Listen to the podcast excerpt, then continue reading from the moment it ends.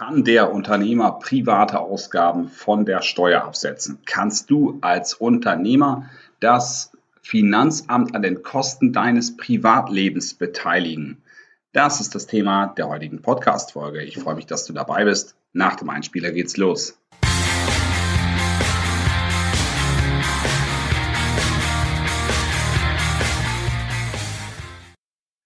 Die erste Aussage in dieser Podcast-Folge.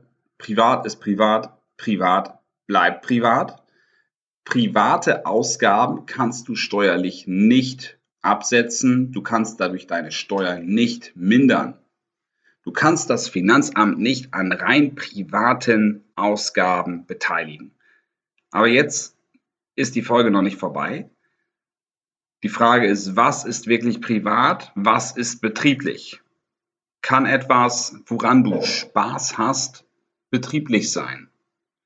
Und hier natürlich ist die Antwort ja. Also es gibt eine landläufige Meinung, die sagt in etwa aus, dass Arbeit Arbeit ist und ähm, Arbeit keinen Spaß machen kann. Und dann kannst du natürlich mal auf deine eigene Motivation schauen. Also hast du, wenn du Spaß an der an deiner Arbeit hast, dann hast du Ausgaben, die betrieblichen Charakter haben, die aber trotzdem mit deiner, mit deiner Passion zu tun haben nachher. Die also auch ins Private reingehen, die du tun würdest, obwohl du sie nicht tun musst.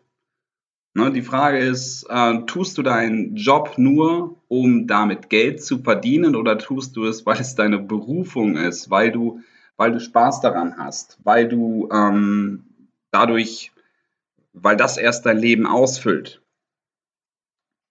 Also auch teilweise ist es die Frage, bist du, ähm, bist du Arbeitnehmer, bist du Unternehmer? Ähm, wobei das natürlich nicht bedeutet, also als Arbeitnehmer kannst du super viel Spaß an deiner an deinem Job haben und als Unternehmer kann es sein, dass du das Ganze nur tust, um Geld zu verdienen. Ne? Das sind, das sind Indikatoren, aber was du daraus ableiten kannst, der Arbeitnehmer, der die meisten Kosten muss er nicht selber tragen. Der Arbeitgeber zahlt, zahlt die Kosten, zahlt die betrieblichen Kosten, er selber bekommt nachher ein Gehalt und der Unternehmer, der ist derjenige, der immer in Vorleistung gehen muss. Ne, du kannst auch versuchen, zu Anfang gleich das Geld zu kassieren und das Risiko komplett abzugrenzen. Aber aus meiner Erfahrung heraus ist es erforderlich, dass du in Vorleistung gehst, wenn du nachher erfolgreich sein möchtest. Ne, der Ansatz ist so ein bisschen, tu erstmal was für jemand anders, bevor er später was für dich tut. Und du wirst die, du wirst die Ernte erst wesentlich später einfahren, als dass du den Acker bestellt hast, um es mal bildhaft auszudrücken. Ich würde sagen, wir schauen uns jetzt mal ein paar Beispiele an von Kosten, die du betrieblich absetzen kannst, die aber von ihrem Charakter her sowohl betrieblich als auch privat veranlasst sein können. Wenn ich sage steuerlich absetzen, dann meine ich damit die enthaltene Umsatzsteuer, Mehrwertsteuer, kannst du dir vom Finanzamt direkt erstatten lassen. Die Kosten selbst kannst du bei deiner Einkommensteuer als Betriebsausgaben abziehen. Sie mindern somit deinen Gewinn. Du hast einen Steuersatz, einen Grenzsteuersatz und prozentual bekommst du somit das Geld nachher vom Finanzamt wieder. Einkommensteuer und Umsatzsteuer zusammen mindern also die Kosten. Das, was übrig bleibt nachher, ist die Ausgabe, mit der du selber tatsächlich belastet bist. Erstes Beispiel, Fortbildungen. Fortbildungen kann immer eine ganz langweilige Fachfortbildung sein, wo du hingehen musst, wo du aber gar nicht wirklich hingehen möchtest, was fachlich vielleicht gar nicht interessant ist. Kann aber auch etwas sein, ähm, was dich vom Inhaltlichen her extrem weiterbringt, also was dich von der Persönlichkeit weiterbringt, und worauf du dich wirklich freust. Weiterhin sind fachliche Fortbildungen immer Netzwerkveranstaltungen. Also es gibt Menschen, die sagen, sie gehen zu Fortbildungen hin aus 70 Gründen zum Netzwerken, weil sie dort ihre Branche, ihresgleichen und ähm, ihre Kontakte treffen. Und zwar dort viel mehr, als sie sonst einzeln treffen würden. Und die verbleibenden 30 Prozent bleiben dann für fachlichen Input, für technische Neuerungen. So, und jetzt die Frage, Netzwerk, machst du das, weil du es, weil du es musst? Machst du das rein aus betrieblichen Gründen oder machst du es auch, weil es dir Spaß macht? Umgibst du dich mit Menschen, die dir nur unternehmerisch dienlich sind oder umgibst du dich mit Menschen, die du magst, die dir sympathisch sind, die dir von den Werten entsprechen? Worauf guckst du, wenn du dich, wenn du dir deine Geschäftspartner aussuchst? Allein auf die Rendite oder eben auf den, auf die, auf die große gemeinsame Vision, den, den Purpose, wie man es auch immer nennen mag. Und wenn dich persönlich etwas mit den Menschen verbindet, dann freust du dich, dich mit ihnen zu treffen, dich mit ihnen auszutauschen. Es geht nicht immer nur um das rein betriebliche. Natürlich, man schaut, welche Projekte kann man gemeinsam realisieren, wohin geht der Markt, wo kann man sich wo kann man sich noch austauschen und man befruchtet sich gegenseitig mit neuen Ideen, gibt sich gegenseitig Impulse. Aber das Ganze in einem angenehmen Austausch. Und es gibt natürlich auch die andere Möglichkeit. Jemand, der rein renditeorientiert ist, dem ist es vielleicht egal, ob er sich mit den Menschen nachher versteht. Und äh, möglicherweise verstehen sich die Menschen auch nicht mit dir, wenn du ausschließlich auf den Euro nachher guckst. Ne, du hast vielleicht ein tolles Bankkonto, dein Bankkonto versteht sich gut mit dir, aber wenn das deine einzigen Werte sind, dann kannst du diese Werte auch nicht mit jedem teilen. Wenn du im Gegensatz jetzt Freude hast, und so dürfte es den meisten Menschen gehen, sich mit ihren Branchenkollegen auszutauschen, zu Netzwerken, gemeinsam essen und trinken zu gehen und sich vielleicht dort die Stadt anzuschauen, dann sind die Kosten, die damit in Zusammenhang stehen, die Teilnehmergebühr für das Seminar, das Hotel, die Hinfahrt, die Restaurantkosten oder Barkosten, die sind betrieblich veranlasst. Auch wenn du daran Spaß hast. Also vielleicht der Kernsatz. Spaß killt nicht die Betriebsausgabe. Und dazu gibt es jetzt ja diesen Satz, ähm, finde einen Job, der dir Spaß macht und du musst nie wieder arbeiten, du musst keinen Tag mehr arbeiten. Du hast also de facto, äh, wenn man nach diesen Worten geht, keine, keine Arbeit mehr. Du hast eigentlich ähm, nur noch ein erweitertes Privatleben, für das du Geld bekommst und die Kosten dafür kannst du trotzdem steuerlich absetzen.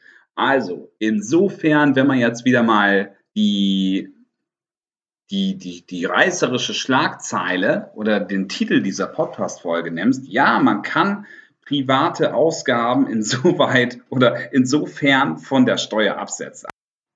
Aber ich denke, wir sind uns einig, dass diese Ableitung nachher etwas hinkt. Beispiel Telefonkosten. Du hast ein Mobiltelefon und dieses Mobiltelefon, das nutzt du für private Gespräche mit deiner Mutter, das nutzt du für Gespräche mit deinem Partner, mit deinen Kindern, mit Freunden und natürlich rufst du auch deine Geschäftskontakte mit diesem Telefon an. Und auch über diesen einen Telefonanschluss. Das heißt, ein, du hast einen Telefonanschluss für private Ausgaben, genauso wie für betriebliche Ausgaben. Es gibt Menschen, die haben mehrere Telefone. Ich zum Beispiel habe nur eins. und ich vermische insoweit natürlich auch oft miteinander. Menschen, mit denen ich privat zu tun habe, mit denen habe ich auch betrieblich zu tun.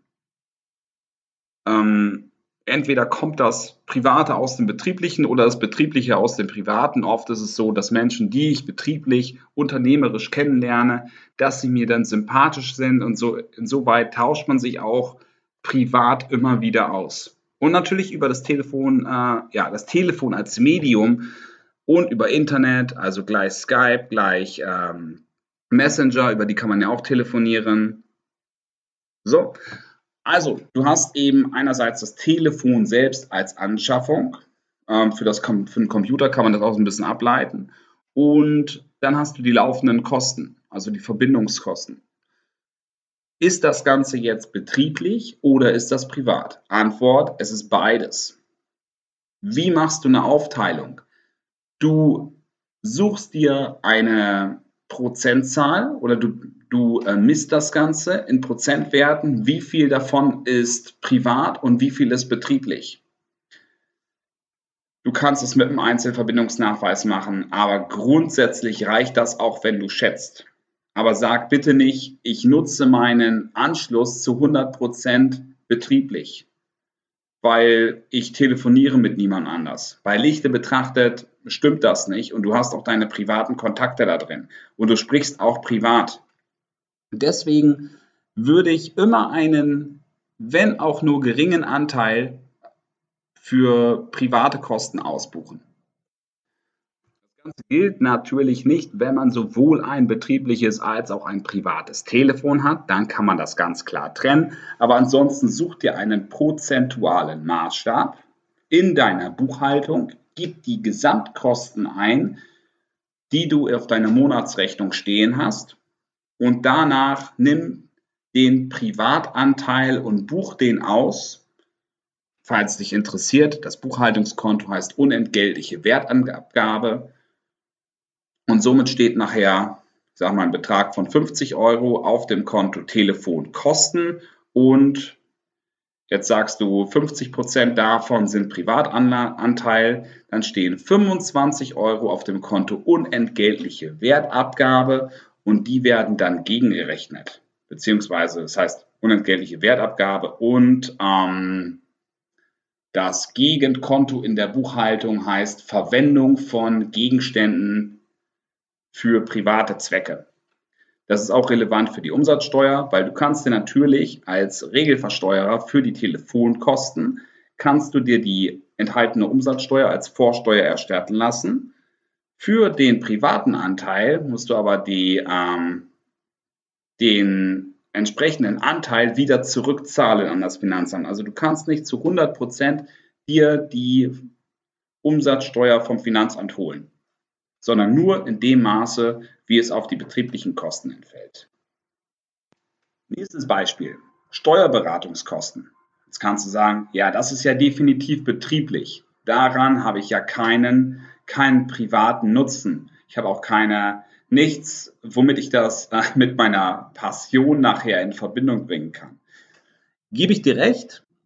Ähm, die jährlichen Rechnungen, die du von einem Steuerberater bekommst, die beinhalten meistens Positionen wie Einkommensteuererklärung und wenn du Unternehmer bist, die Gewinnermittlung, also Betriebseinnahmen minus Ausgaben, dann vielleicht noch Gewerbesteuererklärung, Umsatzsteuererklärung. Möglicherweise kommt noch etwas dazu wie nicht selbstständige Arbeit, also wenn du angestellt bist, Kapitalvermögen etc. Also alles, was in deiner Jahressteuererklärung enthalten ist, das steht in einer Rechnung kumuliert drauf. Was davon ist betrieblich, was davon ist privat? Du sagst, das ist doch alles betrieblich. Ich mache das doch nicht aus freien Stücken. Ja, mit der Argumentation hast du recht. Jedoch, wenn etwas die deine private Sphäre betrifft, dann kannst du es nicht als Ausgaben steuerlich abziehen. Und die Einkommensteuererklärung ist etwas, was dich privat betrifft. Also der, es gibt die Einzelposition darauf, Einkommensteuererklärung ohne, ohne Ermittlung der Einkünfte. Und das ist etwas, was dich privat betrifft, was dich nicht als Unternehmer betrifft. Gegenteilig dazu Gewerbesteuererklärung, Umsatzsteuererklärung, Ermittlung der Betriebseinnahmen über Betriebsausgaben. Das ist alles etwas, was dich als Unternehmer betrifft. Genauso Buchhaltungskosten oder betriebswirtschaftliche Beratung betrifft dich als Unternehmer, weil wenn du kein Unternehmen hättest, hättest du diese Kostenposition nicht.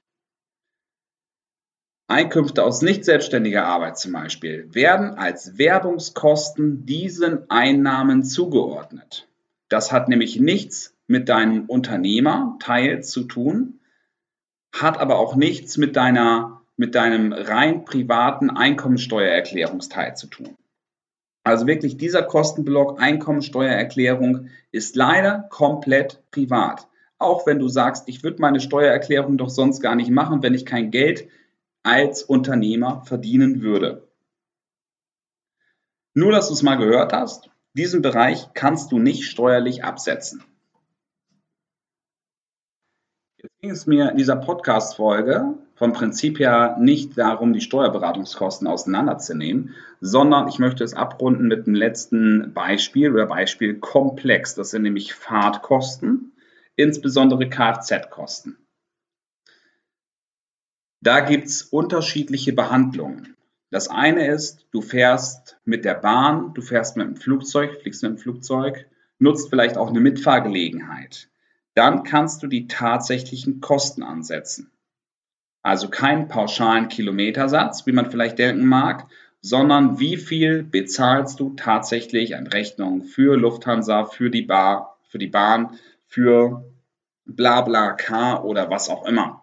Du solltest dafür auf jeden Fall eine Rechnung haben. Also das wird gegebenenfalls bei, ähm, bei einer privaten Mitfahrgelegenheit ein bisschen schwierig. Zur Not schreibst du einen Eigenbeleg.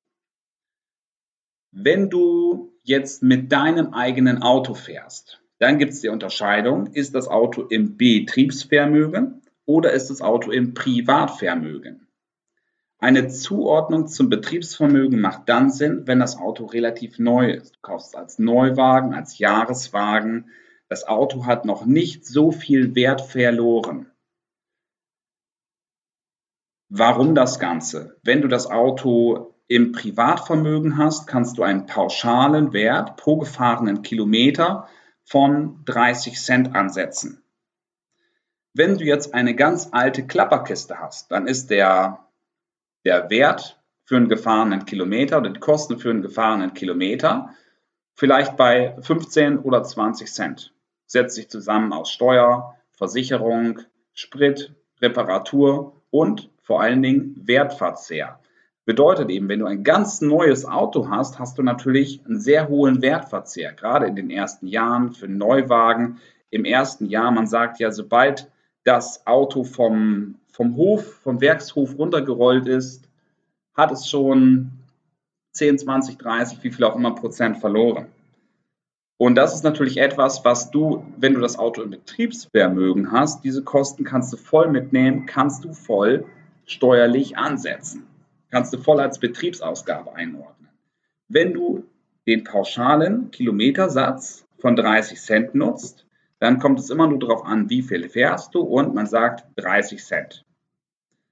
Bei dem fabrikneuen Porsche sind 30 Cent definitiv viel zu wenig und da kannst du eben gegensteuern, indem du das Auto in dein Betriebsvermögen aufnimmst. Du hast dann nicht nur den Wertverzehr, sondern eben auch die kompletten anderen Kosten, die du wirklich bezahlst.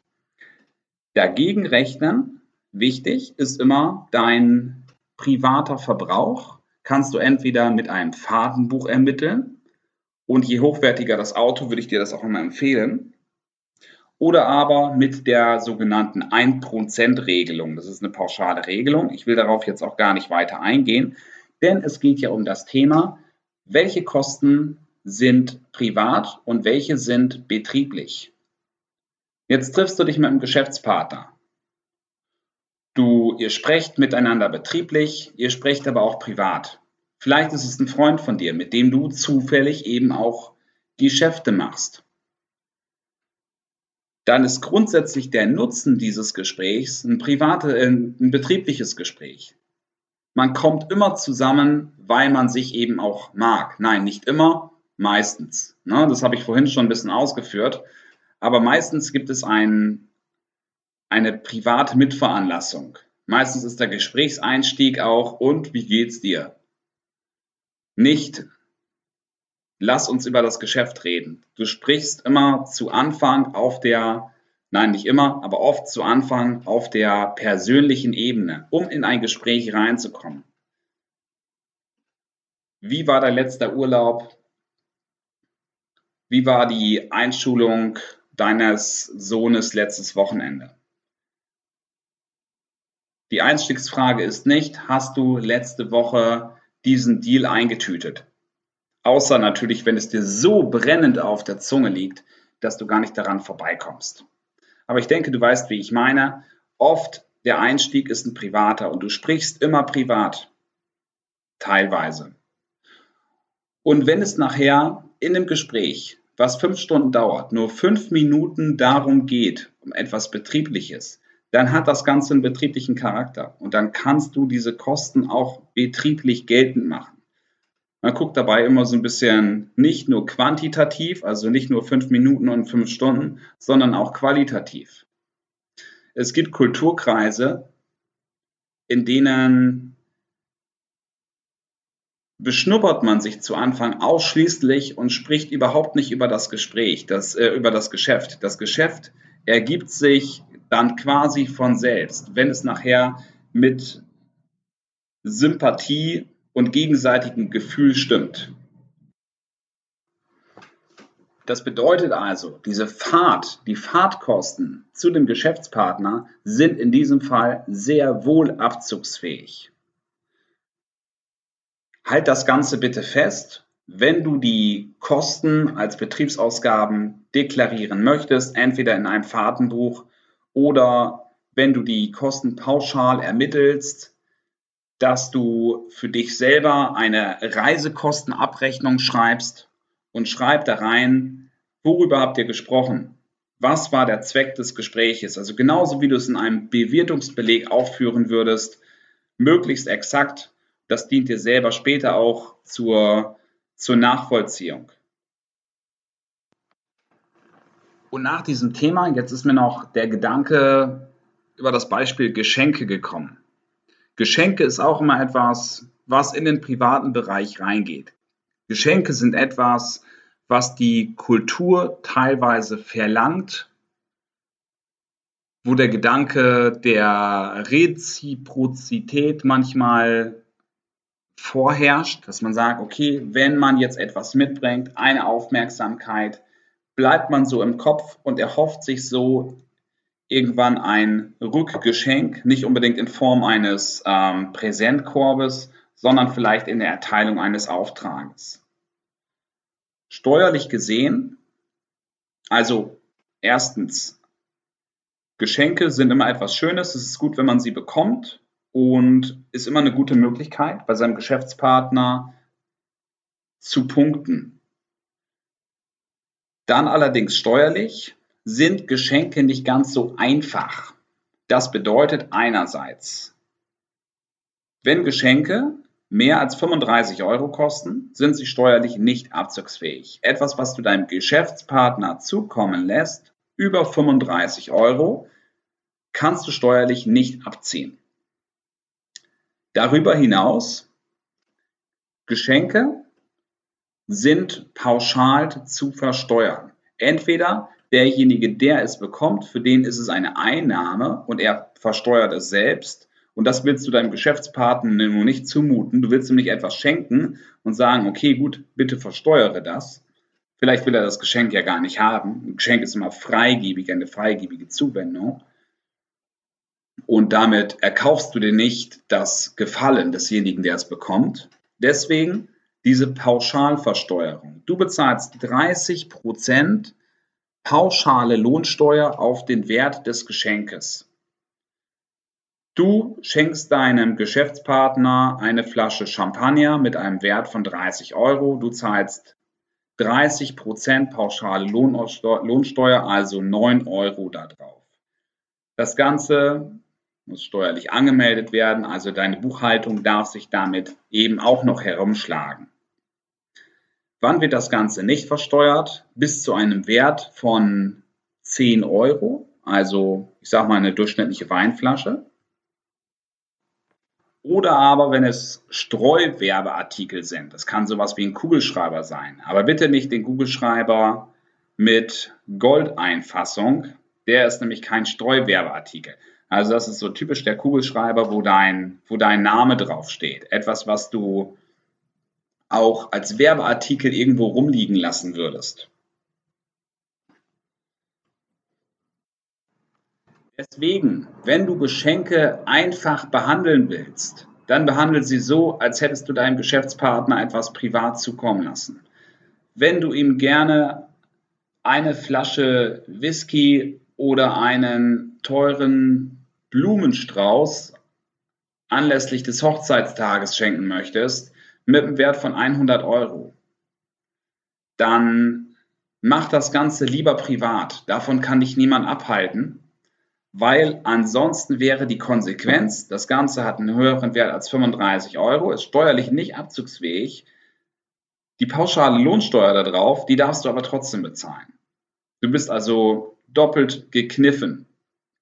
Keine steuerliche Ersparnis und trotzdem eine Steuer extra Draufzahlung, um eben dem zu entgehen, dass dein Gegenüber das Ganze als Einnahme angeben muss. Demnach das Thema Geschenke, obwohl es natürlich eine gewisse private Veranlassung hat, die auch einen betrieblichen Charakter hat, eignen sich steuerlich nicht, ähm, sie ideal zu gestalten.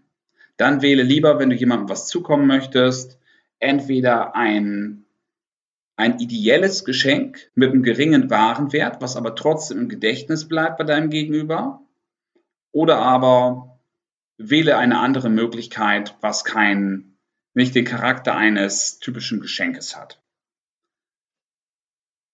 Danke dir fürs Zuhören. Wir hören uns bei der nächsten Folge wieder. Schöne Grüße aus Hamburg.